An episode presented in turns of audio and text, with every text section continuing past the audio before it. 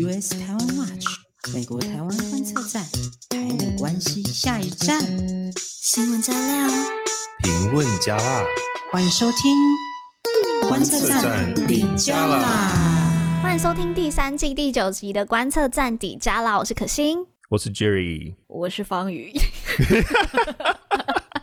不像，完全不像。好了，方宇今天就是因为我们录音的时间还在，就是过年期间，还在过年，礼拜六，对，所以方宇他很就是有小朋友要带嘛，他还在不方便录音的地方，所以今天方宇没有办法加入，而且香菇没有办法代班，因为今天是香菇他从美国回来了，但他竟然忘了带他的录音设备，我想说，哇，香菇，就 是真的是太太太放松了。对啊，但好了，让香菇也休息一下。所以今天就是我跟 Jerry 两个人来聊聊喽。那今天就是啊、呃，大家听到都是我们虎年后的第一集，年后的第一集，大家应该已经在上班了。嗯、对，大家已经在上班，上班愉快哦。但是我觉得我们很贴心，因为我大概知道，就是大家要开始年后上班，有可能没有这么有动力，然后还没有办法马上就进入到沉浸在国际事件、很认真了解国际事件的这个情绪当中，所以我们今天的 call out 也没有像过去这么的硬。我们今天的 call out 邀请到，我不知道大家。有没有关注观测在二零二零年的时候，我们不是有跟范姐合作一个直播活动嘛？就是美国大选的直播，当时有邀请了另外一位呃国际记者，他在美国连线的一个记者叫翁婉柔。那婉柔呢？她最近也出了一本她的新书了。那这本新书，她有提到她过去国际记者的这个身份，也有提到她现在在美国在一个 COVID 时期打拼的经验。那我们就希望在这个时候邀请她来聊聊，那也不会像过去那种讨论很硬的议题一样这么的坚硬。所以呢，大家可以比较轻松一点的。所以今天都很软就对了。今天偏软偏软，让大家就是年后不用这么的累，有没有很贴心？真的很贴心哎！那我们的第一个新闻就要进到乌二，结果超硬。好了，我们就是转太硬哎，转太硬。就我们还是要就是讨论一下最近的重大事件吧。就虽然大家在过年，但是乌二相关的议题啊，都还在延续当中。而且那个北京奥运也出现了，不是出现了，北京奥运也也开始了。所以出现是什么？出现对。所以我们今天还是有一些比较硬的话题要跟大家聊啦。但是我已经努力让大家轻松一点。那在一开始，我们也要来做个。小小的预告，我们在二月十三号有个活动，Jerry 要不要帮我们介绍一下？对，就是二月十三号这一次应该算是蛮多人都会在现场了哦。这一次我也会在哦，我们会在台北的铜锣湾书店，从香港转到台湾之后的那一间新的店，然后我们会有一个讲座嘛，就是来谈谈我们的书，嗯、然后谈谈台美关系，然后希望大家都可以到场。但是我印象中书店并没有很大。嗯，他书店其实蛮小的，所以场地只能容纳十个人。欸、是这样，这也是蛮小的。那。反正如果大家挤不进来，就可以有线上。有 YouTube 直播，对，有线上直播。对，我们有 YouTube 跟 Facebook 的粉砖直播，所以大家可以来特别关注。是二月十三号礼拜天的晚上六点到八点钟，我们观测站除了我，还有方瑜、玉孝跟 Jerry，就是大家超大阵仗哎，大家都来了，就光挤我们整个铜锣湾是就挤不下了。对，当天应该会有不少观测站的成员也会来啦，就是在附近。嗯。嗯出没一下，对啊，对，所以如果大家想要签书，欢迎来二月十三号晚上六点到八点来铜锣湾书店来找我们。那相关的活动我们也会在那个脸书更新。那我们就进入到今天的新闻。好啊，我第一个就是要跟大家来更新目前乌俄的情况啦。那台湾虽然在过新年，但是乌俄的紧张局势还在升高当中。那我们上集有提到嘛？法国的马总统，他呢就是呃，现在都这样叫他就对了，对 对，像 法国马总统，法国马总统，对，他拉拢了很多的欧洲的盟邦，跟俄罗斯一起进行的谈判，情势有降低一点啦，就是没有到那么紧张。不过呢，他们双方在谈判桌上面还是有点各说各话，所以它只是一个阶段性的停火，它并不是一个停战的共识。也不是一个永久性的协议，所以其实乌俄之间的这个局势还是相当紧张的。那路透社那个时候就引述乌克兰的外长，他就讲到说，针对于法国马总统促成的这个会谈呢，他觉得坏消息是这场会谈并没有改变什么。对，所以就是目前呢，马克宏他已经准备好跟俄罗斯的普丁有第四度的一个通话了。刚上任不久，这个德国总理他叫肖兹嘛，然后也跟马克宏他们计划应该之后要来访问这个莫斯科，展现这个欧洲的一个团结一致，去面对俄罗斯。我们就继续的在关注，希望乌俄边境的局势可以更加的稳定。那但是我觉得还有一个还蛮有趣的一个画面，因为北京奥运不是已经开始了吗？普丁也有去，各个国家在唱名，就是进场的时候，你就看到画面都带到普丁他正在闭目养神，然后一听到那个乌克兰进场，他瞬间就、呃、眼睛张大 就醒了，瞬间醒。这也太好笑了吧！而且这样子被抓到。打瞌睡有点尴尬。我现在对于元首在那种大场合上面打瞌睡，我并不会太苛刻，因为我都觉得真的很累，所以也辛苦他们了。好啦，但是就是乌俄边境，我们要持续的来关注。对，然后呢，刚刚讲到，就是这是一个暂时性的停火嘛，症结其实并没有改变这整个局势。譬如说，哦，俄罗斯。担心 NATO 它一直往东逼近，这样子这样子的 concern，这些东西都还在。然后我又听说，就是美国方面好像已经决定有要加派兵力在附近了，所以还是蛮危险的。那就在这个时候呢，诶，又有一个新角色加入了，那就是 土耳其总统埃尔多安。那他目前已经前往基辅主持乌俄对话。那不过土耳其。出售无人机给基辅用于乌东，然后而且还替乌克兰建造这种无人机生产的工厂哦，其实也让普丁觉得有点小生气啊。就是 对，同一方面呢，我们之前有稍微介绍过乌克兰的总统，对不对？泽伦斯基从演员出身演总统，演到最后变真的总统。对对对，那他最近好像有硬起来的趋势哦，就是嗯，对，然后他就说了，他三年内要增加十万兵力。当然，这个东西就是需要时间来慢慢进行嘛。那 CNN 的记者就有实际到靠近乌克兰东部的马里乌波尔，然后就发现这边的战壕啊，目前几乎都只有基本的人力配置。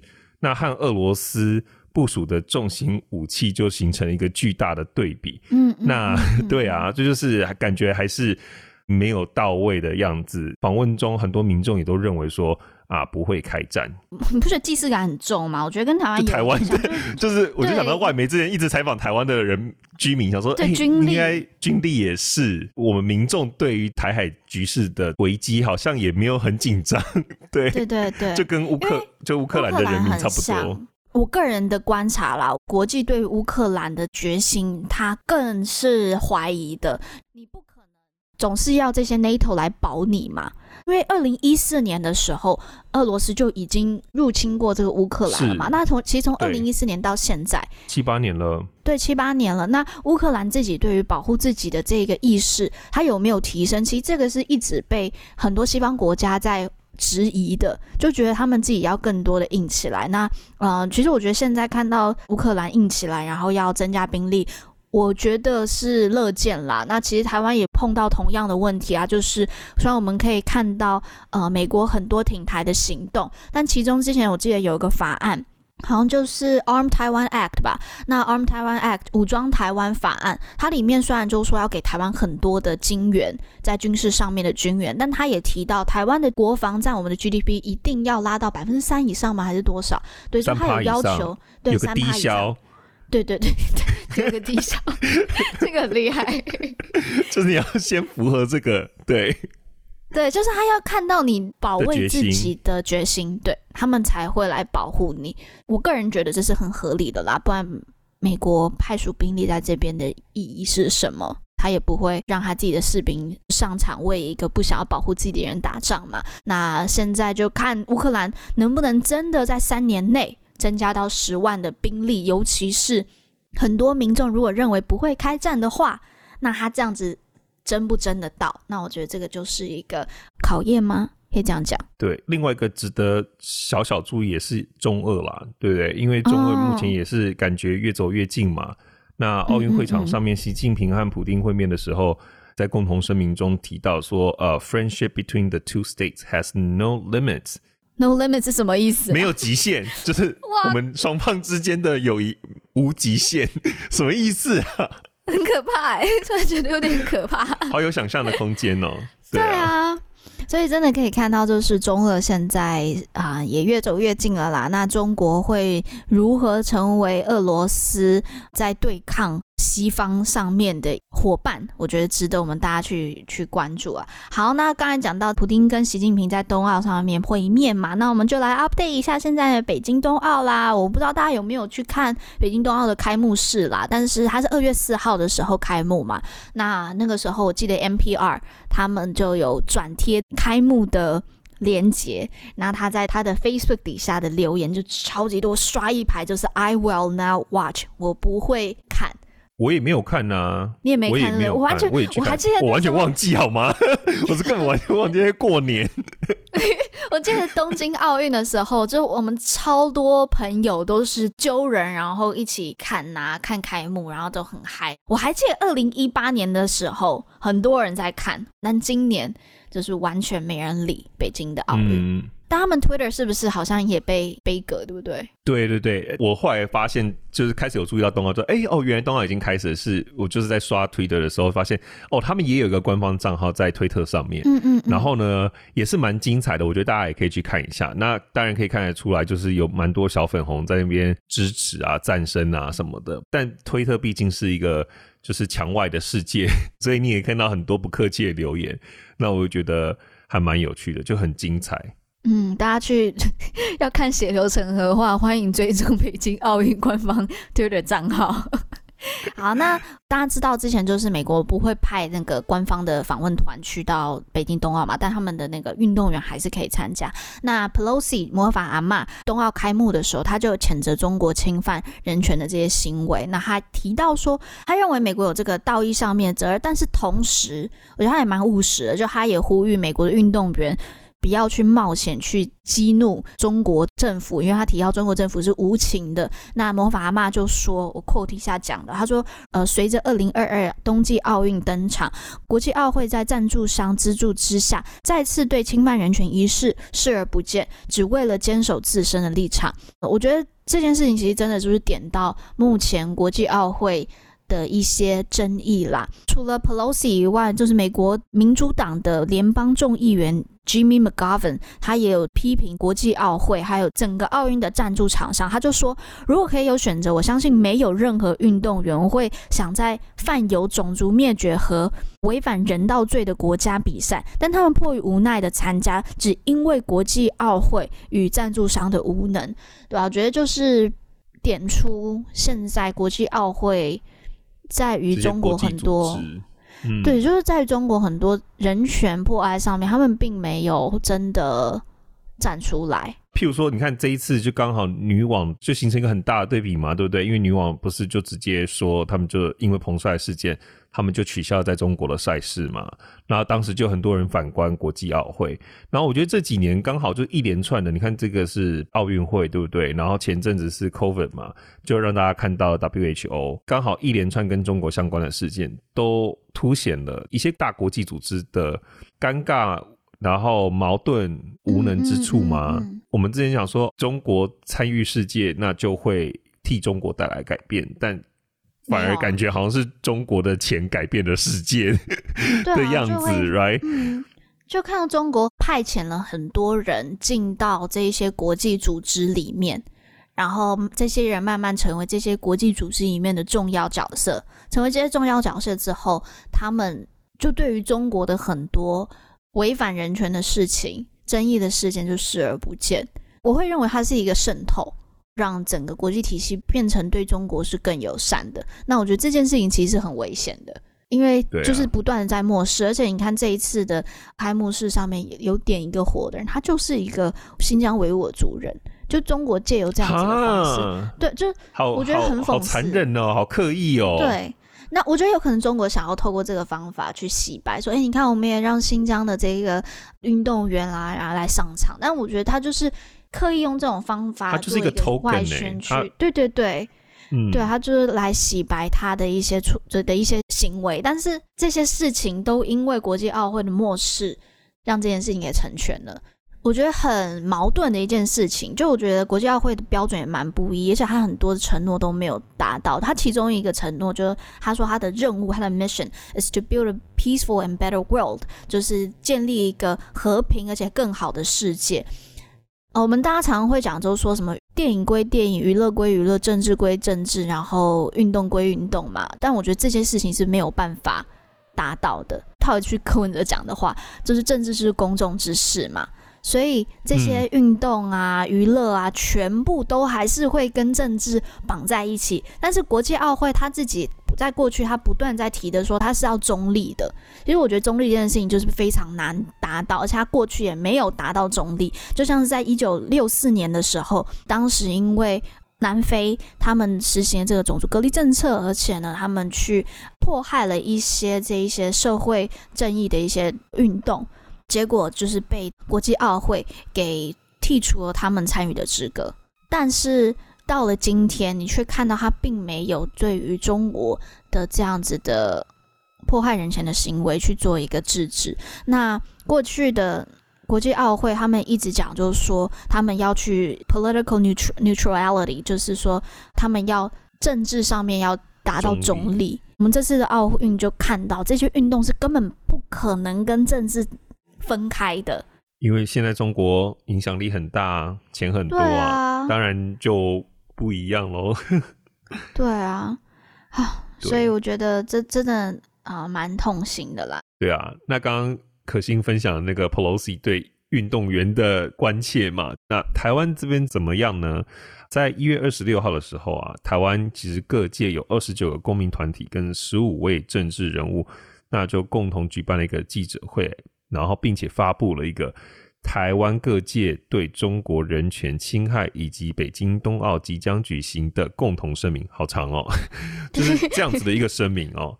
那当天，据媒体报道指出，台湾行政部门跟立法部门，他们其实有积极讨论哦。目前得到一个初步的方向是说，综合国际形势，还有中共对台统战策略，那他们决定我们的代表团不会出席开闭幕式。后来呢，中华奥会跟运动员呢就以航班啊、防疫作为理由，然后技术性的决定代表团不出行。好厉害！北京的冬奥开幕式，就是用防疫的理由，然后就是说哦，我们没办法参加哦。但其实就大家都知道是因为政治的关系。对，可是呢，马上就发夹弯喽。刚刚讲的是说，呃。行政部门希望有这样子的方向跟共识嘛，对不对？那嗯嗯，看起来国际奥会就有配合，所以就说哦，防疫跟航班，所以我们就不出席。但是呢，后来好像稍微施压了一下下，马上中华奥会就有法卡弯了。在除夕一月三十一号当天呢，中华奥会就发布了新闻稿，表示说，因为国际奥会通知要求所有北京冬奥代表团都要能够配合出席开闭幕典礼。以及基于遵守奥林匹克团结的基本精神，以及双方长期良好互动以及相互理解之下，于是中华奥会就会跟我们的体育署就违背了，片面的派员出席开闭幕式。啊，好生好生气，因为我们行政院跟立法院都已经形成一个共识了嘛，然后共识结束之后，又突然。就是被当塑胶啊！那我觉得从国际的角度来讲，他们会觉得台湾并没有共识啊。就对于人权，所以中华奥会的权力很大哈。听起来这样子，就是他们就是可以专断专决，嗯、就是自己决定，就是说啊，那我还是要，因为人家后来有说，一月二十六号刚刚讲到一开始发表共同声明，然后决定不希望出席开闭幕式的时候，中华奥会听说那个时候就开始有意见了，所以也不意外啦，不意外他们会。会做个发夹弯，但我觉得我没办法接受是，大家已经对外有个一个宣誓的时候，你还这样讲，你要你就早一点讲。而且听说中国奥会是不是跟中共的关系还不错？诶，这个我就不是很清楚，就是对运动东西不是很了解。但是如果有知道的，欢迎在底下留言，留言让我们知告诉我们，就是他们之间到底是怎么样的关系。对，这一次奥运呢，除了刚刚讲到这些，就是外交抵制啦这一类新闻。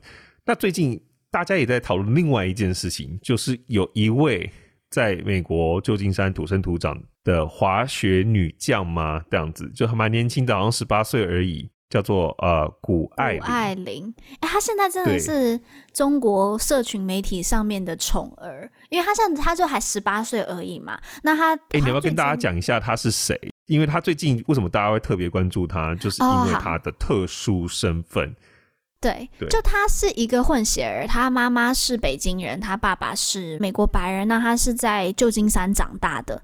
她是一个花式滑雪女将，而且很强。那她从小在美国长大嘛，在美国受的训练，但她在好像几年前吧，决定要代表中国参赛，因为她真的很强，所以她很有可能赢得这一次的奥运。换句话说，是以一个从小在美国啊、呃、训练成长的女生，很有可能赢得奥运。最后，但是为中国赢，现在也是中国的嗯、呃、各个广告的宠儿。你可以看到她中国之光这样子吗？可以这样讲，而且他中文讲很好。他真的就是一个高知识分子家庭的小孩，他妈妈是 Stanford 的吧，然后爸爸好像是 Harvard，就真的是是超级精英的一家人。那运动员身材也很好，又很高，有走上这个 model 之路，所以同时是花式运动员又是 model，就是是备受瞩目的一个新星。对，但是后来就是的确我可以理解为什么会有争议，对不对？因为大家会觉得说。哦，都是美国在栽培你的，但是你最后却替中国出赛。嗯。可是我觉得，我不知道哎、欸，我就会想说，稍微替他想一下啦，因为他可能从小到大都认为他就是同时是美国人也是中国人，因为我相信他妈妈这样的状况，他应该也是有中国的国籍吧。哎，等下等下，中国不行，不行，因为嗯、呃，中国跟美国是不能有双重国籍。你可以同时有台湾跟美国，因为台湾是允许有双重国籍的，但是中国不，中国不允许。对、欸，所以他现在应该就是要放弃他的美国身份，美国籍，对，然后入籍中国。其实我个人会觉得这是一个很大的牺牲的话，他就是回家了，对不对？他也回家了吗？回到祖国的怀抱，回家回回祖国看看。我觉得也想要就是请观众在底下留言一下，你怎么看待这件事情啦？但我刚才其实，在开场之前有跟 Jerry 聊到一下，我们看到很多的留言都是骂他舔共啊，或是屈服于人民币啊。那我个人其实就不会这样骂他啦。就是第一点是说，十八岁，对，他才十八岁，他真的可能真的什么都不懂。对对啊，那十八岁，我们十八岁在干嘛？哦，我不知道，应该在看电视吧。对呀、啊，就是十八，对，就是我刚才有想一下，因为他是出生于旧金山嘛，因为我有些家人也住在旧金山，那旧金山他们那个华人圈子是真的非常的心向祖国的。那我觉得大家要知道是，有时候你人在海外，你那一种爱国心反而会更高，就是你会觉得我要更爱国。我觉得就是我们也是啊，我们在海外，而且他们可能对中国正在发生的事情有点脱节，对对对对可能产生一种朦胧美，美感，对对对，对美感。那边的只是水灾，或是那边的缺电，他在美国感受不到啊。他就如果一直看到的是中国那边所传过来好的这种外宣的讯息，他真的不知道。再加上你看，他如果是一个职业运动员，那他是不是会花很多很多时间在？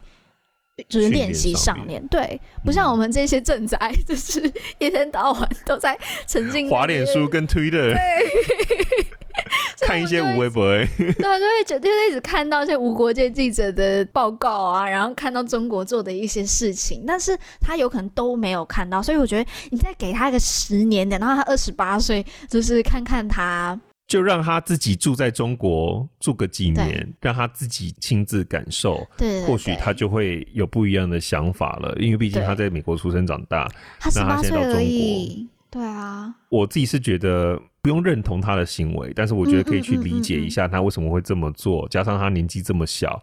我就跟可心说，如果当时我没有遇到香菇，我也都不知道我现在人会在哪里。就是，对啊，因为你现在在上海，有可能你现在在深圳，然后在做那个字节跳动的那个工程师，就是在 TikTok 上面发影片的工程师。对对对对，我跟你讲，真的，我家人家人就会一直 push 我，就是要回祖国，就是回家看看，就这一样的想法，就是外省家庭嘛。然后他们就会说，你就是。总有一天要回去看看，这样子看看祖坟。对，我我、就是、我其实也是，我完全能够理解 Jerry，因为我的祖籍是四川，所以我、哦、我家人也是江苏。你在江苏吗？来，那个对，大家赶快在底下留言，你的祖籍是哪里？哪里这样子？但没对我来说就没有去过，从从来没去过，都没去过的地方。对，对啊，我爸爸那一辈的人，他们课本背后都是写当个堂堂正正的中国人，所以他就是会有那个 identity。他在台湾又没有这么像我们这么深的一个呃情感连接，所以他真的会不断的去鼓励我去中国。所以我以前坦白说，我在十八岁的时候，我自己也是一个偏轻中的人。就是不会演，对，所以我觉得也给他一点时间吧。我个人会这样讲啦。嗯，我还是我们介绍香菇给谷爱凌，讲，这太好笑了。结果就是他就突然变成一个超级就是反中的人，会不会？啊，就是哦，天哪，太好笑了。想接观测站的，那不如先那。不，不如先，那就接着下一个新闻。不如介绍香菇给朱立伦啊，然后 介绍香菇给陈以信啊。哦，谢谢谢谢 Jerry 帮我直接接到下一个新闻。好，大家这对我们下一个新闻就要讲一下啦，就是现在国民党已经在华府有他们的这个办公室了。说真的，我觉得我们是很乐见这个新闻的，看到台湾有更多的党派。去到华府跟美国建立更深厚的一个关系。那其实蓝营在二零零八年就是重新取得政权之后，他们就把这个对美的工作交给官方去进行嘛。基本上就他们没有自己党派的办公室在华府了。那等到二零一六年他们重回在野之后，也没有再恢复他们。在华府的这个办公室，就直接是跟美方有这样就失联了啦。那现在是睽违十四年之后再度重启。那目前国民党的立委陈怡信，我们在录音的当下，他人正在美国。那他也有去到双橡园，然后在贸大使也有宴请陈怡信，他们也有去拜访了国会议员。那我觉得其实我们是很乐见的，也希望之后如果观测站再度访问 DC 的时候，也可以。访问一下这个国民党在那边的办公室。对，其实我觉得台湾就是要跟美国多多交流，就算是不同的声音，我觉得，嗯，嗯，不同的声音其实也都是好事啦。我觉得这样刚好也不错，就是我们我也想看看，就是国民党在美国都跟美国说些什么，但回来台湾跟台湾人说些什么，就是 right。那你讲到说他们。取得政权之前，取得二零零八年取得政权之后，他就把他们自己的在呃 DC 的 office 给关掉了嘛？你还记得我们在 DC 那个影片，我们在采访就是民进党在 DC 的办公室采访那个 Michael Fonte 的时候，我们就问到这一题说。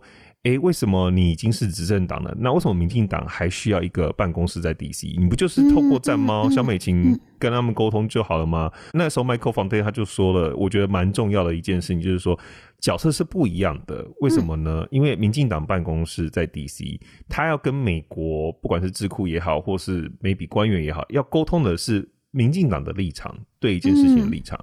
可是萧美琴她是中华民国台湾的。这其实就是驻美大使嘛，对不对？对，名义上就是驻美大使，那他代表是全台湾的人民，而不是只有民进党的声音。党国要我就觉得哦，对对对对对对，我就觉得这样其实是蛮有道理的。民进党作为政党，它可以有一些比较倡议类的意见。所谓倡议类意见，就是说、嗯嗯嗯、可能是比较冲的，对不对？但是这是我们政党的立场。那但是如果是以国家的角度来讲的话，萧美琴她的立场可能跟意见就要比较务实一点，嗯嗯，嗯，要当下能够做得到的，对不对？我我自己也在想啦，有可能美国民党跟美方有更多接触之后，有助于国民党他们形成他们一个不管是对美或是对外，我觉得是对于整个国际一个更清楚的论述。没错，我觉得譬如说九二共识这一个东西，嗯，我觉得就是他们要好好去想想，好那。今天他们成立这办公室，我希望他们真的有形成一套论述，是至少跟美国人或是跟西方世界能够解释得出来的一套论述。就是你不是只讲给我们台湾人自己听而已，那你到底到国际上，你到美国，你要怎么去跟人家解释你们自己现在这样子的立场？嗯嗯嗯、对，因为真的，其实华府他，我上一次去自己就有很深的一个感受，就是 DC 它不只是美国的政治中心。它还是全球的政治中心。我并不是说全球的都是绕着 DC 转，而而是你在那边可以碰到全球的各国的这些重要的呃人员。那这边第四、啊、对外交人员，那在这个地方你所啊、呃、形成的一个论述，也等于是其他国家怎么去看你的论述。你还记得我们去访问 GTI 的研究员，他也讲到，就是说。就是你在 DC 里面，just being in this conversation 就是一件很重要的事情。你要知道整个国际，还有整个啊华府的政治圈，他们第一线在讨论的东西是什么？那我觉得，如果今天国民党真的进到了解到了美国最前线在讨论这些议题的时候，也更好的去帮助他们去推出他们的一个论述。那也希望未来看到更多的党在那边有开设办公室，就台湾真的是一个跨党派，在美国都经营人脉的一个国家。对，那就欢迎大家去看一下我们之前去年七月由香菇独挑大梁，然后跟 Mike Fontaine 就是民进党的驻美办公室主任的一个对话，全程台语。超精彩，真的超精彩！那就进入到我们最重要的，就是美国众议院在二月四号表决通过了《美国竞争法案 （American Compete Act of 2022）》。那这个法案在参议院的对应呢，就是已已经通过了，就是叫做《二零二一美国创新与竞争法案》（USICA）。对这个法案呢、啊，像刚。可心讲到了嘛，就是 USICA 这个创新与竞争法，它其实在参议院早就通过。那目前我们现在通过众议院，嗯、有时候你会发现名称不一样。我跟你讲，甚至有时候在同一个 chamber，就是比如说众议院或参议院，它也有可能就是 会有前后代，你知道吗？就是像譬如说 USICA，它之前是叫做无尽边疆法案，通常都会这样子啦。这个这个有点。解释起来有点复杂，但总而言之，你知道有一些议员他们各自有各自的 agenda，然后每一个人提出来就是不同的法案内容，但最后发现说啊，好像你的比较容易过这样子，那不如我就把你的内容并到我这个法案，然后我就从这个，我就用这个法案名字过吧，诸如此类的。所以呢，有时候哦，你会发现名字有点不一样，但基本上呢，他们都会有共识说啊，这个就是那个法案的对照组这样。所以目前这样子看起来，虽然名称有点不太一样，但基本上这两个法案内容非常的类似。现在参众议院都各自通过，接下来就是必须要，因为毕竟内容不太一样，那他们就必须要磋商出一个统一的结果，那就是要一致哦，还会再有增减的空间，因为最后的内容要一致，才会在最后送给总统，然后让拜登看他什么时候要签，这样赶快签呐！快签一签，很凶。好，那我我先讲一下，叫他赶快签，要签什么？好，这个法案主要的目的呢，就是要提供资源去应对跟中国的这个竞争，然后例如提出有五百二十亿美元的资金，五百二十亿耶，哦，可以买好多乳肉饭。然后，投 投入那个半导体生产，对，对不对？我跟你讲，这个我插播一下，就是这个半导体生产，就是因为我们都知道台积电非常的。强嘛，对不对？嗯，高端的晶片几乎九十 percent 都是台积电在做的。嗯，但是美国最近真的是 Intel，之前说是在 Arizona，对不对？然后最近好像也是要在其他另外一个州有设厂的计划。那这个五百二十亿再砸下去，嗯，其实就是 Intel 那边啊，他们就是要灌水这样子，直接砸钱了。对啊，对，虽然短期之内当然是很难看到成效啦，不过这就是美国的决心，他们就是直接钱都要砸出来。对，他们必须要有这样的制成的能力啦，不能让这个产业链在一个全世界最危险的岛屿上。坦白来讲，那四百五十亿要去改善制造业的这个产业链，这个法案还授权三十亿美元的资金，然后要资助美国境内的太阳能制造供应链。大家知道现在的太阳能。供应链基本上被中国给垄断了，因为中国太阳能真的很强，你自己去上个超跑就可以看到他们有多强。而且那个原料最大的产地就在新疆。对，所以这个对啊，对，所以他们现在就授权三十亿美金嘛，要去资助太阳能的供应链。整体来讲，它就是推动美国科学研究很有技术的创新。不过呢，就是刚才提到嘛，嗯，Jerry 想说两个版本，就是参众议院的版本是会有差异的。那例如说，在众议院版里面，就他可以把这个预算放在说，将制造设施迁出受关注的国家，包括美国构成重大经济或国家安全威胁的国家，那当然就是中国啦。意思说，他可以把这个资金运用在把这些厂移出中国，那众议院的这个法案呢，还有一些就是贸易的条款，要对中国实施额外的这个制裁，然后回应中国对维吾尔族人的这个种族灭绝。那同时呢，也希望去符合更多条件，去提供香港的这个难民身份。参议院版本不一样的呢，是还有提出一笔高达，这真的是天价哎，就是 天价，台湾人看到都是流口水的天价，就是 他要提供一千。九百亿，一千九百亿，这一千九百亿的美就是美元，然后是资金去用在鼓励科学研究跟技术研发上。但是，一千九百亿在众议院版本没有。大家要知道哦，众议院是管钱的，钱的预算都是众议院，因为众议院它是符合人口比例的嘛。所以它是更符合人民的声音的，它根本没有一千九百亿的这个资金要去做在研究与研发，所以我觉得应该是最后不会进，我个人觉得不会进去啊。一千九百亿耶啊！我们今天香菇不在，不然他就可以立刻换算了，对，对不对？人体计算机不在，一千九百亿，我还是很傻眼，好啊，真的蛮厉害的。那这个法案呢，当时就是二月四号的时候，其实是以。两百二十二票同意，两百一十票反对的结果通过，所以有点算是小小的。拉锯一下哦，而且这个投票结果是完全几乎是完全依照党派的界限来投票，所以想当然尔，现在执政党是民主党，所以投同意票的几乎就是民主党。那两百一十票的反对票几乎都是共和党。不过呢，也是有例外哦。这个唯一投下支持票的共和党成员就是伊利诺伊州的金辛格，就是 Adam Kinzinger。然后呢，唯一投下反对的民主党成员是佛罗里达州的莫菲 （Stephanie Murphy）。Kinsinger 不意外哦，这个如果大家对他不熟悉的话，可以去看一下他。我只能这样跟你讲，他现在跟 Cheney 应该算是好朋友，就是 Liz Cheney。我们上次 有介绍过，他是反川的。你知道我这样讲了之后，你就知道他们两个人在共和党的党团中的。地位是怎么样的？就是他们是非主流，对，他们是共和党的非主流。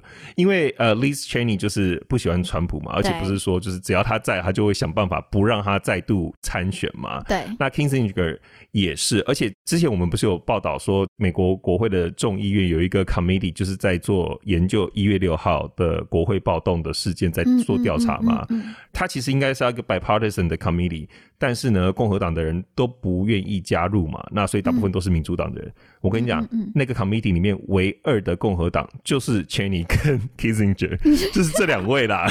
这样子这样子够明显了吗？对对对对对。然后他们就被共和党骂、啊，就说他们两个人加入这调查委员会，就是对什么政治讨论的伤害啊，就是你这样子在破坏。嗯嗯嗯、Anyway，反正大家可以回去听我们前几集的 podcast，大概两三集之前就有讲这个。那到底共和党为什么要反对这个法案呢？其实就是不满意民主党的法案哦，这个版本它又包裹了一些其他的法案，譬如说鼓励某些绿能或环保相关的产业。其实不难想象啦，就是说你要创新，你要呃要有竞争力。那台湾也是对于绿能就是有很多投资嘛，对不对？对对对，我们也都觉得这个可能是对我们未来是一个帮助我们转型的很重要的产业。那美国大概也是这样子的方向，嗯、那但是共和党就觉得说，哎，你怎么就包了一堆无为无为物件？但是包裹东西，这个在美国的法案通过是非常常见的手法，这是一个惯用手法就是了。对对，那不过虽然有这样子的歧见，但总的来说，两党都同意要对中国竞争啊。这个东西是要特别注意的，针对资金，然后力道、方向、做法，都还是有许多不同的意见。嗯，那 Pelosi 众议院的议长啊，他就说，美国竞争法将确保美国在制造、创新和经济实力方面。保持领先地位，并且能够胜过任何国家。就我觉得美国，我很欣赏一件事情，就是美国对外的那个敌人，大家都是非常有共识的。那就是唯一没有共识的，有可能就是对啊，就像刚才 Jerry 讲的，力道到底要怎么打。那这个法案我们特别要去 highlight 的原因，就是因为它其实除了对中国的竞争之外，这个法案的内容也很多跟台湾有直接相关哦。就是尤其提到，这个就最重要的，就把台湾的现在美国的驻美代表处是叫做台北经济文化代表处嘛，TACRO 要改名为 TRO 台湾代表处，台湾 Representative Office。简单明了。好，他们就要去做这个沟通。那国务院的亚太驻青，那去年在十二月的时候呢，在参议院的呃外交委员会，他有作证，就讲到就是说他们会持续评估这一个更名案。对，所以就这个法案有去督促进一步的讨论啦。那除了对台的外交检讨，那这个法案呢，也纳入了跨党派议员分别提出的。台湾和平稳定法跟台湾的国际团结法，还有我们之前有提过的台湾奖学金的计划。然后啊，这个法案呢、啊、也提出，美国将以促使台湾成为北极理事会的观察员为政策目标。啊、等下，什么叫做北极理事会？这是什么东西？我也要。这个这个蛮酷，但这个蛮蛮蛮前卫。不过北极的确目前是大家很关注的一个区域，也是因为全球暖化，所以很多冰都融退了嘛，嗯、所以就有开拓新航道的可能，有一些能源啊、石油等等之类的，所以越来越热了那边，然后就是大家也都开始变成一个兵家必争之地。台湾可以参与，但我不知道这个是 不知道这个理事会是不是跟那边有这样子的关系啊？对对对，嗯嗯嗯，呀，所以就可以看到很多很多的法案其实都也被统包进去了嘛，对不对？与此同时哦，参议员卢比欧跟呃梅兰德兹这两位，其实大家应该都是都是常客了啦，哈，都有听过我们介绍台湾相关法案。嗯嗯嗯，那两人这个时候啊，又共同提出另外一个就是单独的法案，叫做台湾代表处草案，叫做台湾 Representative Office Act。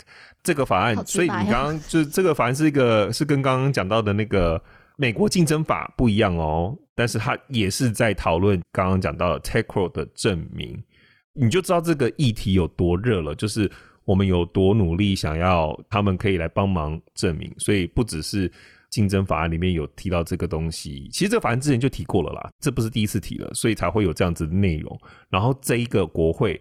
呃，Rubio 跟 Menendez 他们又再一次把它提出来，这一次也是跨党派的正式嘛，所以这刚刚讲是参议院，那在众议院呢，就是由呃 John Curtis 啊、呃，他的这西匡衡哦，中文好像叫西匡衡，就是 John Curtis，对对，对，跟那个 Chris 匡西衡还是西匡西衡嘛？匡西衡还 天哪，对，匡西衡，我是讲讲错人家的名字，匡西衡，OK，对。对好，那我来讲他的英文好了。John Curtis 跟那个 Chris p o p p e r s 这两位呢，也是一个共和党哦，然后一个民主党的众议员共同提出。所以现在目前就是，诶，参议院跟众议院都各自提出了哦。你知道，这就是一个多管齐下的做法哦。我这个法案也提、嗯嗯嗯、啊，我这边也单独提。你知道，我就是都提，那看哪边最后有可能他又被包进去哪里了。对对对对对，那以目前来看，嗯、因为现在是民主党执政嘛，那 Menendez 就是刚刚讲的民主党参议员，他是参议院外委会的主席哦。目前看起来有他作为主席，这个法案他至少在排程上面，就是自己在委员会内的排程，应该不会有受到阻挠才对哦，因为主席就蛮有蛮大的权力，看起来就是这个法案。这个议题在国会这边是蛮热门的，然后有很高的支持度，希望接下来有机会赶快通过。好啊，那但是话说回来，就是大家还记得我们其实一件很很开心一件事情，就是立陶宛不是设了台湾代表处嘛？他就直接也是用 TRO 设了台湾代表处之后，就受到中国很高度的压力嘛。那中国也他透过这些跨国的公司去施压，那很多的大公司都断了跟立陶宛的这个贸易线。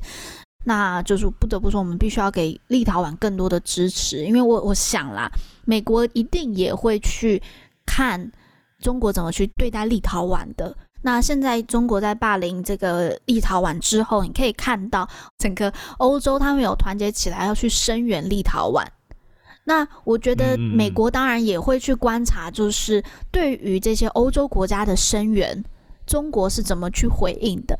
就他们到底就在收集资料就对了，就是对他们正在收集资料，看大家看风向是怎么个变变化法。所以我个人觉得，OK，嗯，要快速通过嘛，我觉得乐见，但是我觉得不一定会真的就马上通过啦，有可能还要在美国这边也要再观察一下，毕竟跟也是希望美国想清楚啦。哦，对对对，美国现在跟中国之间的贸易很高，再再决定。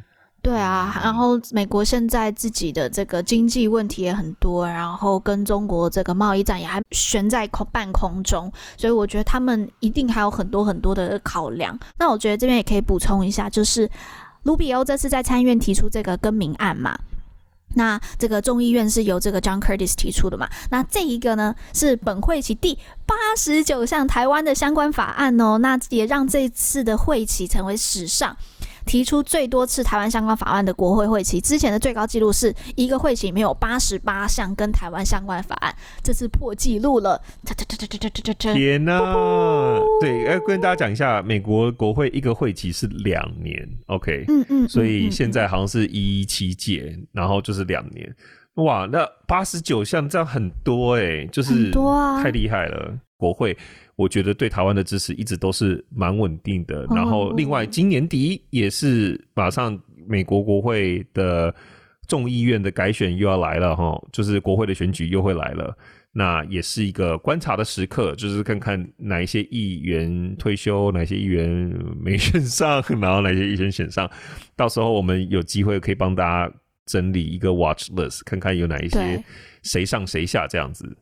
我觉得我们台湾人在看美国政治还是有一个距离，对不对？那而且我们只关心我们关心的国际事务嘛。嗯、那可是这些不管参议员或众议员，他毕竟是美国人的呃民意代表。那有时候他们在其他国内议题上面的表现，会对他们政治生涯产生影响嘛？那所以有时候这个就是很难免，我们也没有办法预期。还是要再讲一次，感谢我们这一些在美国驻美办公室的这一些。专门经营国会关系的外交人员真的辛苦了。如果你们，我不知道你们有没有在听观测站的 Podcast，但如果有的话，就非常谢谢你们的努力。谢谢你们。对。好，那我们就要进入到今天的 call out 啦。那我们今天的 call out 就邀请到了婉柔。我们跟婉柔之前曾经在范姐的节目上面有一个一箭之缘。那今天很开心啊、看到婉柔出了新书，她的新书叫做《勇闯大苹果：纽约的受挫力养成课》。那她过去也是国际新闻的记者。那我们今天就邀请到婉柔来跟我们分享一下她的新书，然后也来讨论一下。现在国际记者所受到的压力，欢迎婉柔，欢迎欢迎，Hello，可心好，大家好，谢谢你们今天邀请我，我才开心，我真的超，其实因为那个时候跟范姐合作的时候，我就有看到婉柔，然后我跟婉柔其实有一个共同的好朋友。那我们在纽约是没有见过面的，然后那时候在范姐节目上看到婉柔的时候，就一直想要认识她，然后一直是到现在婉柔出书了，然后就我当个小粉丝去拜读完之后，才就默默的敲她说，我们可不可以来约访你？对，我很开心，因为我一直本来就有在听观测站的那个 podcast，然后我也觉得真的很很受用无穷，我觉得是一个很中立客观，然后真的又带给大家很多真实讯息的 podcast，我很推荐。感谢，好，我们就先不推了，我先就直接来问，就是婉柔新书里面的内容好了。嗯，书中里面有分享到我自己很喜欢的一个篇章哦，那一篇就讲到他走进的。呃，《纽约时报》，然后重燃了他这个记者魂。然后还有另外一篇呢，是他一窥他的梦幻公司 CNN 的这个经验。哎，我是不是应该要先介绍一下婉柔过去的身份？就婉柔曾经是在啊、大的媒体公司，台湾的媒体，然后担任国际新闻记者。在之前还有出过另外一本书，对不对？呃，我是过去在台湾担任大概六年左右的国际新闻记者，但都是在电视台。然后我的第一本书是在二零一九年出的，叫做《身为国际新闻记者》，因为我一直都是跑国际线。那但是我很常听到大家讲的话，就是台湾没有国际新闻。但其实很多国际新闻重大的事情，我都站在新闻现场，然后我也有在做。嗯。所以当时就是出了那本书，记录下我采访过的新闻现场这样子。然后也想要跟大家讲说，其实台湾还是有一群像是。观测站对不对？一群就是真的是对国际新闻有热情的人，所以也希望大家可以多关注类似的讯息。嗯嗯嗯。那婉柔现在是在一个美国的新创公司啊、呃、任职嘛？那。嗯今天就想要就是都来谈一谈婉柔过去的经验。那继续延续刚才的第一题的部分呢，就是这两个篇章，一个是去走进《纽约时报》，一个是进到 CNN 的这个经验。那我就想要在这边，可不可以请婉柔跟我们分享？就是你觉得这些国际的大的新闻企业跟台湾媒体的最大的差别是什么？那呃，因为我们常常会讲说台湾的新闻品质很烂嘛，那你看到美国这样子的国际型的大媒体，他们之间的差别有没有影响到我们台湾新闻的品质跟深度？当然有，我觉得。呃，一个最直接影响台湾跟美国的大的这个主流媒体的品质的差异的一个最重要的因素，其实很简单，就是预算。我们都知道台湾的媒体环境非常非常的差，美国的媒体环境其实也不算非常好，但是台湾的环境非常的差。那在预算非常有限的状况之下，其实。如果你要说现在是一个大学毕业生，他现在想要走国际新闻，然后他想要在一个电视台里面做国际新闻，嗯嗯、他能去到国际新闻现场的机会是非常非常非常少的，就是因为预算问题，嗯、因为大家都在削减预算。然后像我以前当国际新闻记者的时候，我曾经去，你说要采访，比如说熊本地震啊，或是两韩的高峰会啊，嗯、这些新闻现场的时候，其实我们都很容易遇到。一线的国际媒体，就像我参加这个金正恩跟文在寅他们第一次见面的这个峰会的时候，CNN 啊、BBC 啊、NHK 都在现场。然后每一次当我有机会跟这些国际新闻媒体站在同一个新闻现场的时候，我就心里就觉得好羡慕哦，因为通常我们在这么重大的场合出去，我们最多就是两组人，两个摄影，两个文字记者。然后两个文字记者就是互相交换、交替连线嘛，这个是在最重要、最重要的峰会这样子才有可能派到两组人。那像我去采访熊本地震这么大的一个事件，然后到处都是新闻的一个现场，我们就派了一组人，只有我跟我的摄影，然后撑了五六天，没有饭吃，没有水喝。但是你在那个新闻现场，你看到其他的媒体，比如说日本的 NHK，他们派的一组人就是五六个人。五六个人要干嘛呢？一个是文字记者他连线，一个是摄影记者他拍，另外一个收音人员，另外一个可能是企划人员，另外一个可能是就是负责维持现场秩序跟动线的人员。他们一组就是五六个人。嗯、那嗯，其实台湾的媒体资源，它没有这么多的预算可以去养这么多人来做一则新闻。付给记者的薪水当然也是一样，就是你要人家做多少事，你就付多少钱嘛。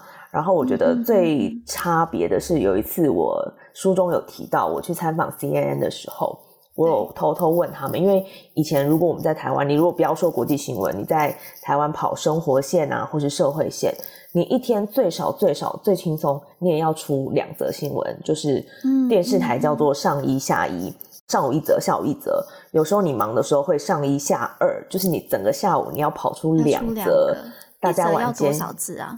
一则其实字数不长，大概五六百字。可是因为电视新闻是你要约访，然后你要嗯采访车，你要到现场，你要去访问，你回来要写稿，还要剪接。嗯、这个新闻其实你一整个下午做一条都算很赶，有时候还需要下午两条。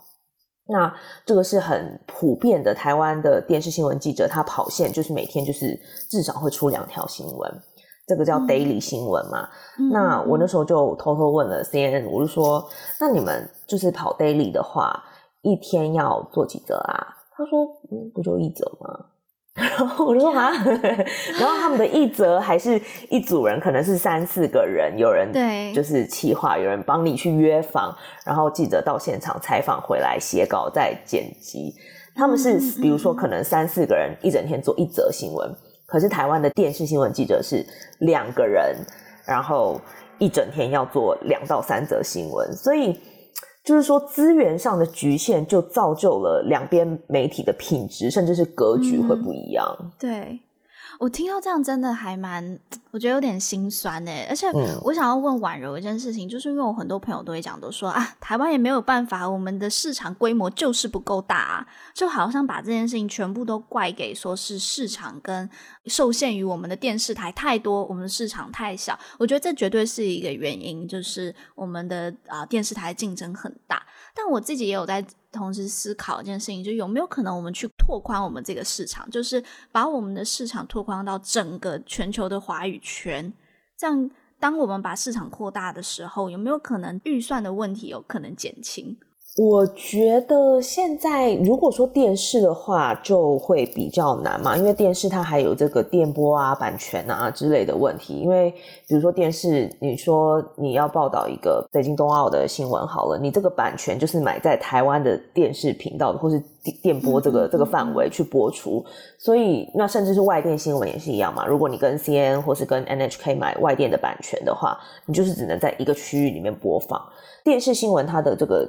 区块绝对是有局限的，但是你说网络新闻的话，嗯、当然网络没有国界，那它的点阅率，它在计算的时候，它也不会计算说你这个是台湾人在点，还是马来西亚人在点，或是香港人在点，这当然是有办法的。但是话题又回到预算，你要怎么去培养出一个能写出吸引到整个大中华圈新闻的记者？那这个记者要很有料，嗯、这个记者你要给他足够的时间或是资源去写出好的新闻，嗯、所以又回到这个问题，就是说，对对预算，那投资对记者，嗯，对这个企业主愿不愿意投资？因为时间也是一种投资嘛，你愿不愿意让这个记者有更长的时间去写出一个更好的新闻？好，那我刚才其实婉柔的那一个，嗯，在他其中一个篇章讲到他进到《纽约时报》的去听他们算是演讲嘛的时候。嗯，就有讲到说，《纽约时报》它是真的非常的去专注于投资一个记者，那这就让我想到我自己有一个小小的经验，就我们我之前在念书的时候，就我们学校我们班上有一个女生，她超级厉害，是我们校刊的呃总编辑，然后她每一次她的论文啊什么全部都会得奖的那种。结果他毕业的时候，大概就也是一样，就是研究所毕业嘛。那大概是呃二十二十几岁这样，二十二十岁出。然后他去投，想要进入到《纽约时报》。然后我就说：“天呐，我觉得你一定可以进。”然后他跟我讲说：“不可能，我不可能进的。”结果他没有进，但他就跟我讲说：“他已经早就在他的预料之中了。”他就跟我讲说：“说你要进到《纽约时报》，你不只是你要得过很多奖，或是你不是只要呃新闻系，或是你有这些过去的经历就好，你还有很多很多，他要看到你的人生经验。然后，譬如说你跑科技线的，你过去要有很多的科技的背景；你跑呃食物线的，食物食品安全的，跑这样子的呃政治线的，你过去甚至要。嗯，在国会里面，或是有很多相关的实务的背景，你才能去进到那个职位。我自己听完，我就觉得觉得很惊讶，因为我自己在台湾认识的，好像没有这样子的要求。我不知道婉，我我这样的观察对不对？对，我必须很老实说，在台湾当记者的门槛其实不能算高。你要说在日本、在美国当记者的门槛。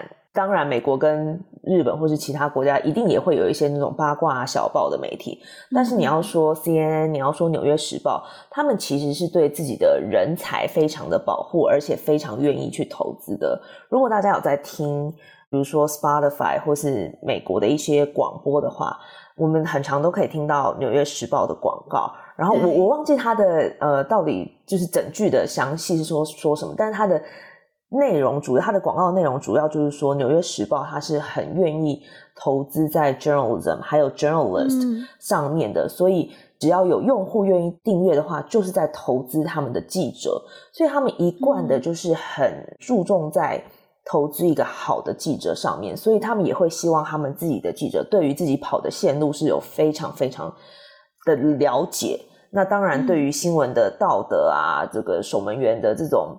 规范啊，也是必须要很遵守。嗯嗯嗯，我确实我觉得在阅读他们的新闻的时候，我个人是放心的。其中一个原因也是因为我觉得他们的结构还有对于记者的这个投资是很高的。那我就想要再接续到下一题哦，就是呃，婉柔的书里面其实有很大一部分提到了整个 COVID 所带来的冲击，因为婉柔在完成学业的时候就刚好碰到这个 COVID 来袭嘛。那呃，我就想要问问看婉柔，就是美国的新闻产业是如何受到 COVID 的冲击？有没有就是你要怎么去采访啊，或者是这一些过去我们觉得要实地的，是怎么受到改变的？对啊，我也很好奇，就是在 COVID 之下，你们到底现在是怎么去做新闻？你们还有办法像以前这样采访吗？我不知道大家有没有看过一个，就是应该是 Apple TV 的电视剧，叫做《The Morning Show》，然后它的最新一季，也就是在讲说他们这个。整个新闻部在碰上 COVID 的时候，一开始美国在有有这个疫情开始的时候，很多做新闻的人他是不愿意戴上口罩，他也不愿意离开新闻现场的。一来因为美国人轻忽，二来他们觉得新闻人就是要站在新闻现场。但是后来整个 COVID 就越来越严重之后，你没有办法啊，你你就就比如说像 CNN 那个主播，他就是得了 COVID，他 他必须要被隔离，那怎么办呢？你的人力就是减少了。那为了要解决这个状况，其实美国的很多媒体他都开始呃使用视讯、远端视讯采访的方式。而且是一直延续到现在的。如果你现在早上你想要关心美股的话，你打开一些美国的财经媒体，他们到现在在采访很多财经专家，他们都已经抛弃了原本的模式，就是他们不会再请财经专家到棚内来说话了，就是几个这个远端的这个画面集结在一起，主播就可以访问。所以我觉得，嗯嗯，在 COVID 之后，的确是。我觉得节省了很多新闻产业的人，他们需要花的时间，还有去采访的成本。可是这件事情会不会让他们变成比较，比如说便宜行事嘛？我个人是觉得不会的，因为我觉得又要讲到媒体的道德操守。其实这件事情应该是发生在 COVID 前还是后，我有点忘记这个时间顺序了。但是我印象很深刻的一件事是 Kobe Bryant 他过世的那件事情。对，那时候我就。第一个收到手机推播的时候，其实是一个美国的比较小的媒体，它的标题就是说，呃，有新闻来源显示 Kobe Bryant 可能失事了这样子。然后那时候我就觉得，嗯，奇怪了，所以我就开始观察这个现象，我就开始上网看很多媒体，就有很多小报啊、八卦的媒体开始就会引用各处的，就是哪里哪里的来源，来源嗯、对。但是我就打开 CNN，当时我记得。我手机收到的推播的时候，应该是两点四十五分左右，然后后来陆续有很多对很多小报开始追追追这样子推播之后，我就打开 CNN，结果 CNN 是在三点多，就是他比那些小报晚了足足快要二十分钟，他才正式确认 Kobe Bryant 的死讯。嗯那这件事情其实你就可以显现出，就是在美国的大媒体，他对于事实查核这件事情，他会宁愿要报道最正确的资讯，而不是最快的资讯。确实，我觉得现在的媒体环境真的为了求快，没有尽到。我觉得最基本的责任就是查核。我也想要问你一个问题哦，就是作为国际记者，我知道很多国际记者他们都有一个冲动，就是而且是埋在他们心中的一个，就是国际记者魂，就是他们要亲赴到现场。那婉柔刚才有提到，他过去有很多就出访的经验。但我自己就会很好奇啊，就是我们最近可以看到很多的威权扩张，那像是无国界记者他们也提到，就是二零二一年是呃受压迫、受关押的这个记者是破纪录的高，整个政治生态都对这个国际新闻记者其实是不太有利的，甚至是会直接有生命危险的。那我就会想要请问婉柔，你就是你曾经作为这个国际记者。就看到现在国际记者所碰到的这些压力，你觉得他们会有什么样子的考量？嗯、会不会影响选择这个国际记者的这个职涯呢？我觉得当记者人都需要非常强烈的热情在支撑他们走这条路，因为毕竟就是钱少，然后事非常的多，压力又很大嘛，这个很现实的事情。所以很多在线上记者，他靠的其实就是热情。或是站在新闻现场这件事情去支撑他们，所以我觉得这个威权来说，当然大环境不好，可是我相信还是有很多线上的记者，他是会想要对抗这个威权的。但是他这个对抗的方式呢，一来他需要有很大的资源去撑着他，也就是说，他背后的代表的公司给不给力，就是这个公司他能不能，比如说有一个很强的法务团队，或是。很鲜明的立场去支持这个记者去报道最真实的事情。像我就想到我在当记者的时候，我曾经到马来西亚采访过，然后当地也是就是拿督啊，拿督的这个权力就很大，他也曾经想要左右过我的新闻内容。那当时我的做法是我打电话打电话给你吗？还是他希望我不要去采访一个他的死对头？他说：“如果我采访他的死对头的话，他就要怎样怎样怎样，就是可能不配合我们的采访这样子。那我知道拿督在马来西亚是一个就是地位蛮高的人嘛。我觉得记者要有一个心中的那把尺要非常的鲜明，就是你要觉得说，今天这件事情是不对的，他有他的权利没错，他地位很高没错，可是他做的这件事情会影响到我的新闻的公正性的话，那他不对。那当时我可我可能也年轻气盛吧，我就打电话回公司，我就说他今天做了这样子的事情，我如果不报他的新闻会怎么样？不会怎样吧？那好，那当时我的主管是支持我的，所以我就真的是硬碰硬。但是在其实真的是过了好几年，现在的环境又更差了，那威权又更扩张了。我觉得有时候硬碰硬或许也不是最好的选择。像我们知道，香港过去就是这几个月有蛮多媒体熄灯了，嗯嗯，嗯，那我会觉得可惜是可惜。可是如果你要他们去硬碰硬的话，其实他们是用自己的生命在硬碰硬的。所以有时候蹲低你才能跳得高。如果你把时间线拉长的话，我觉得。或许退一步也不是一件坏事。嗯嗯嗯，这个就让我想到，就是中国现在很多的美国的媒体都被赶出去了嘛。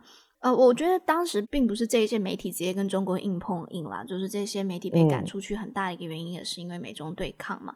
但是也可以看到，当这一些媒体被赶出去的时候，反而像很多中国的一些重要事件，国际真的没有办法知道了。就如果当时蹲低一点。或许还有更有一些机会，我们还可以持续的了解中国的一些嗯实地发生的事情。因为现在很多反而是要靠官媒，我们才会知道里面到底发生了什么事。但是你也知道，他也只会给你看部分是真实或者部分的事实。嗯。那如果有更多的外媒在那里，或许你还有更多的机会去了解这一个国家。那我觉得其实这也真的是蛮可惜的。那。其实还有很多跟记者相关的这些问题，想要请问婉柔。那我觉得这个可能我们之后要再另外开一集，因为可能时间不太够。那呃，现在的婉柔她在新创公司工作，那我就想要请问，嗯，我知道真的在美国求职，然后在美国留学之后留下来，真的非常不容易，还有啊、身份的这些问题真的很辛苦。那我想要请问一下婉柔，因为我们很多的。听众其实都是有出留学梦或是出国梦的，婉柔你会想要对他们说些什么话？我觉得我能给的建议就是你要想清楚目的，然后，嗯、当然我觉得目标有很多是好的，可是你一定要抓到一个你最想要完成的，然后朝着那一个去走。因为我遇过很多人，像我最近有一个朋友，他问我的意见，他说他想要出国留学。那他想要在美国找到工作，但他也想要在美国找到一个好的对象，然后他也想要去体验美国的生活，他就是什么都想要。可是当你 什么都要的话，你就会有点多头马车，你做不到。因为如果你是想要在美国找一个好对象，定下终身，跟你想要在美国找到工作，你要进行的努力是完完全全不一样的。嗯。因为如果你想要找到一个好工作留下来的话，你第一个面临到的是你的身份，工作签证办不办得下来，那要。读什么样的科系，找什么样的工作才能留下来？所以我觉得人生当中就是有很多选择，那你也有很多目标。我觉得要出国这件事情是成本要花非常大的，因为你必须要放弃你在台湾本来有的东西。所以我会建议大家就是设定一个自己最想要达成的目标，然后朝着那个目标笔直往前就可以了。嗯，因为会需要有个排序，对不对？就是目标的排序。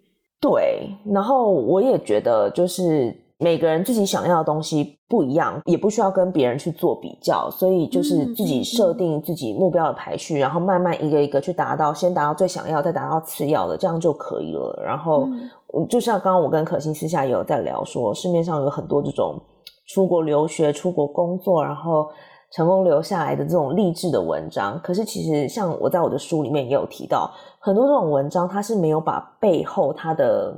资源写出来的，比如说有很多人他说他在美国留下来了，可是其实他没有写出来的是他可能有绿卡或者他有美国身份，嗯，他就不用跟一般留学生一样去抢那张就是面试的门票了嘛。对，所以这种东西我觉得很多就是鸡汤背后的故事，大家还是要有独立思考能力去判断，嗯，然后也不要太因为别人写的很励志。然后你就觉得我一定要跟他们一样，因为有时候舒适圈你是要去扩大它，而不需要一定要跳出去这样子。我觉得这概念很棒诶，就是舒适圈不一定是要去跳脱。这个我我很喜欢这个概念，然后很推荐大家去看婉柔的书，里面还有提到一个词我很喜欢，就是受挫力。就这也是婉柔应该说这几年在纽约待下，尤其在纽约待下来的一个最大的一个成长的幅度吧。可以跟我们就分享一下什么是这个所谓的受挫力吗？因为我觉得我在纽约的这三年，大概把我这一辈子能碰的挫折全部都碰光了。嗯、因为 说真的，我在台湾的时候，无论是念书、求职，我可以用无往不利来形容，都是我在选公司，嗯、没有公司选我呀。嗯嗯。但到了美国，因为身份，或是因为科系，因为语言，我变成是那一堆履历当中，人家可能就是也不是放在最前面，不一定是最想要挑的那一份履历。我在求职的时候，我很常遇过，比如说美国很多公司，他要面试，可能是五关，可能是六关，然后我到了第六关，他们就会跟我说：“哦，因为你是外国人身份，我我们公司不想用这样子。”就这种挫折，经历都够，但是最后就是因为种族的关系没有办法胜任。对，就是你在美国会遇到很多这种你没有办法，或是你觉得你自己的资历很好，英文也可以，可是你就是听不懂，你就是无法融入，那你要怎么？在受到这些挫折的状况下，你接受它，然后再重新去接受更好的挑战。